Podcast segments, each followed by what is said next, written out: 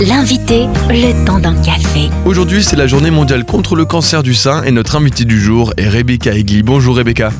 Bonjour Thomas. Vous êtes médecin généraliste et vous appelez Docteur Bex sur les réseaux sociaux. Vous êtes très active. On va parler ensemble d'Octobre Rose, hein, tout ce mois-ci d'octobre. Euh, on rappelle que c'est un programme d'encouragement au dépistage du cancer du sein parce que le cancer du sein, c'est le plus fréquent chez la femme et c'est aussi la première cause de décès par cancer euh, chez vous, les femmes. Et en France, c'est une femme sur huit qui risque d'être touchée. C'est juste énorme, Rebecca. Ouais, c'est ça. Et pour rappel, qu'est-ce que c'est le cancer du sein? Eh bien, le cancer du sein, ce sont des cellules anormales qui vont se développer dans les tissus du sein et elles vont former une tumeur. Avec le temps, les cellules elles peuvent se propager pour envahir les ganglions voisins et d'autres organes du corps, former ce qu'on appelle les métastases. Et avec le cancer du sein, plus on le trouve tôt, mieux c'est. Si on le détecte tôt, la guérison est de presque 90%, 87% pour être exact. Et c'est pour ça qu'en France, les femmes de 50 à 74 ans sont invitées tous les deux ans à effectuer une mammographie et à être examinées par un professionnel de santé. La tranche d'âge 50-74 ans est celle où il y a le plus de découvertes de cancer du sein. Mais à côté de ça, les patientes peuvent faire ce qu'on appelle l'autopalpation, c'est-à-dire se palper elles-mêmes les seins et faire un check-up elles-mêmes de leur côté. Alors qu'est-ce qu'on cherche? À quoi ça va ressembler? Qu'est-ce qu'on va sentir? On peut sentir une masse ou un épaississement dans le sein, un changement de taille, de forme ou d'apparence du sein, des fossettes, des rougeurs ou un aspect de peau d'orange, un changement au niveau de la peau, une modification de l'apparence du mamelon ou de la peau qui l'entoure ou un écoulement. Mais globalement, on cherche une petite boule indurée. Est-ce que ça fait mal tout ça?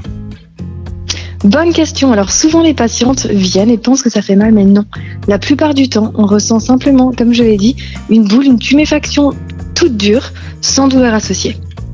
Et je veux quand même dire qu'il y a beaucoup d'autres causes que le cancer qui peuvent donner des grosseurs au niveau des seins. Environ 90% des grosseurs mammaires ne sont pas cancéreuses. Donc quand je sens une grosseur, je consulte, qu'elle me fasse mal ou pas. Mais ça ne veut pas dire automatiquement que c'est un cancer. Et vous faites bien de le rappeler. Alors, quel est le traitement? Hmm. Alors, il y a différents types de cancer du sein. Généralement, quand une tumeur est découverte, une biopsie est faite, c'est-à-dire un prélèvement de la tumeur, afin d'en analyser les cellules. Et avec le résultat, les médecins spécialisés vont se réunir et avoir ce qu'on appelle une RCP. Une RCP, ça veut dire réunion concertation pluridisciplinaire, où ils vont se mettre ensemble oncologues, radiologues, euh, chirurgiens pour discuter le meilleur traitement adapté. Mais en tout cas, il y a trois axes de traitement. Il peut y avoir d'abord la chirurgie pour enlever la tumeur, ganglion ou autre, de la radiothérapie, des rayons et un traitement médicamenteux. Et là, les médicaments, ils sont choisis en fonction du type de tumeur, que ce soit de la chimiothérapie, un traitement par hormone ou d'autres médicaments ciblés. Et si on résume, docteur Bex, si je suis une femme, qu'est-ce que je dois faire? Eh bien, si vous êtes une femme, Thomas, qu'est-ce que vous faites? Premièrement, vous vous palpez, vous vous palpez à peu près tous les trois mois. Vous regardez régulièrement votre poitrine pour voir si vos seins changent de forme, changent d'aspect. Et si vous sentez quelque chose, ça ne veut pas automatiquement dire que c'est un cancer, mais vous consultez dans deux mois.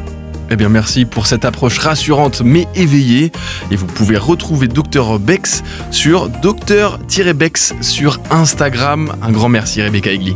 Avec plaisir. Retrouvez ce rendez-vous en replay sur farfm.com.